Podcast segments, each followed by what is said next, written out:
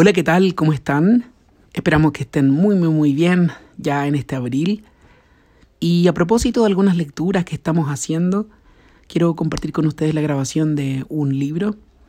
Es un libro álbum, pero no haré referencia a las ilustraciones, pues intentaré que aparezcan en el contexto sonoro.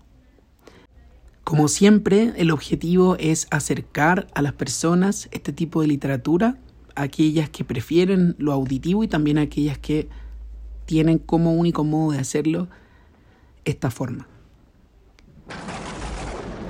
Jack y la muerte, de Tim Bowley y Linda Budaloff.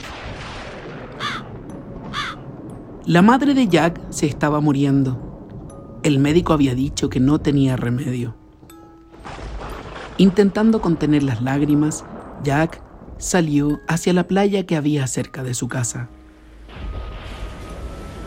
De pronto, frente a él, apareció una figura espigada, con capa negra y la cara escondida bajo una caperuza, que le dijo, Muchacho, dime, ¿por dónde se va a la casa de los Benstock? Al momento, Jack se dio cuenta de que era la muerte que venía a buscar a su madre. Como Jack era muy listo, preguntó rápidamente, ¿Quién quiere saberlo? La muerte. No me lo creo. Eh, debe de ser un ladrón que viene a robar. No, soy la muerte. Tengo mucho trabajo y no demasiado tiempo. Así que, por favor, dime, ¿dónde se va? a la casa de los Benstock. Si quieres que te lo diga, tendrás que demostrarme que de verdad eres la muerte. La muerte suspiró y dijo, De acuerdo, dime, ¿qué quieres que haga? Si realmente eres la muerte, podrás ocupar todo el cielo. Entonces la muerte creció y creció hasta cubrir el cielo. Estaba tan oscuro que parecía que se había hecho de noche. Después volvió a su tamaño y estatura normal y dijo, ¿Lo has visto? ¿El qué? preguntó Jack mirando a su alrededor. Estaba muy oscuro, no he visto nada.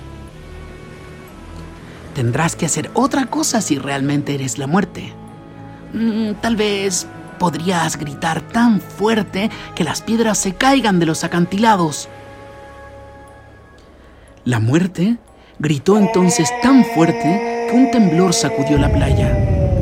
Los peces asustados saltaron del agua sobre las rocas.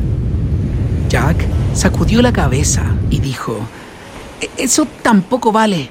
Mi madre grita más fuerte cuando cuenta historias durante la noche. Pero Mm.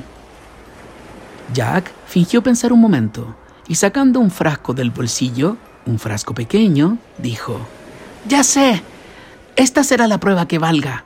Si realmente eres la muerte, de seguro serás capaz de meterte aquí dentro, porque la muerte puede entrar en cualquier parte. La muerte se encogió hasta hacerse del tamaño de una avellana y de un salto se metió dentro del frasco. Entonces, sin perder un momento, Jack puso la tapa encima y la atrapó. Jack volvió a casa. Antes de abrir la puerta, oyó cantar a su madre. La encontró bailando por la cocina. Jack, estoy mucho mejor, dijo, pero me muero de hambre. Por favor, vete a la carnicería y compra un poco de tocino. Jack encontró al carnicero en la puerta de la carnicería con la frente empapada en sudor. Buenos días, quiero un poco de tocino, por favor. Verás, Jack, murmuró el carnicero con voz entrecortada. Llevo, llevo toda la mañana tratando de matar a un cerdo, pero haga lo que haga, el condenado no se muere. Vaya, entonces llevaré medio pollo, dijo Jack, ceñudo. Con, los pollos pasa lo mismo. Haz la prueba, por favor. Jack fue al establo e intentó pinchar al cerdo, pero el cuchillo rebotaba. Le cortó la cabeza a un pollo, pero la cabeza volvió a su sitio. Jack se encogió de hombro, le devolvió el cuchillo al carnicero y volvió a casa. Cuando llegó, le dijo a su madre, Mamá, hoy es un día rarísimo. El carnicero no consigue matar cerdos ni pollos. No te preocupes, respondió ella. Vete a buscar unas verduras y haremos una sopa riquísima. Jack fue a la puerta y luego a la huerta e intentó arrancar una zanahoria. Pero cuando la mitad ya estaba fuera de la tierra, una fuerza misteriosa la volvió hacia adentro. Entonces, Jack intentó hacerlo con las patatas, con las arvejas. Ni siquiera pudo con una manzana. Entonces volvió a su casa y le contó a su madre lo que estaba sucediendo. No importa, ya comeremos después. Con el paso de los días, Jack, su madre y todo el pueblo pasaban cada vez más hambre.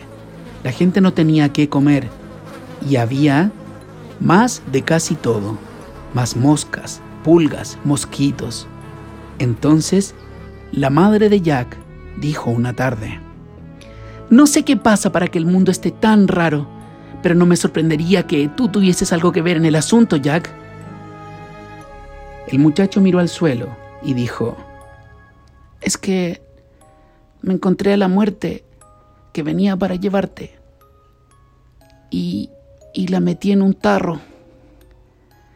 Oh, Jack, dijo su madre abrazándolo, tu intención es buena, pero esto no puede continuar así. Debes dejar libre a la muerte. Con los ojos llenos de lágrimas, Jack apenas podía hablar. Le dio un beso a su madre y salió corriendo hacia la playa.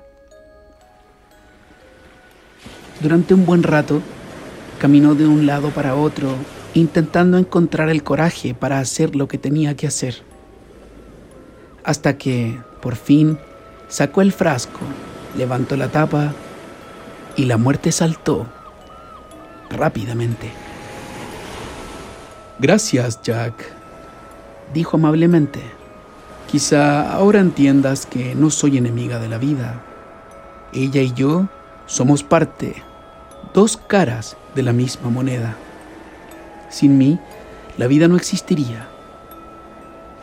A pesar de su tristeza, Jack miró de frente a la muerte y señalando con el dedo, dijo, La casa de los Benstag está por ahí. Hasta luego, Jack, dijo la muerte golpeándolo suavemente en el hombro. Algún día volveremos a vernos. Y en un abrir y cerrar de ojos, desapareció. Jack se quedó en la playa, mirando el ir y venir de las olas. Al atardecer, regresó a su casa. Allí encontró a su madre, sentada en su silla preferida, con una sonrisa dibujado en el rostro, muerta.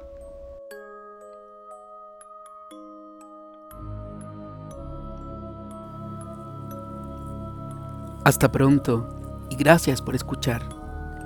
Recuerda que nos veremos en un próximo episodio, aquí en Topo a la Vista, Universos en tus oídos.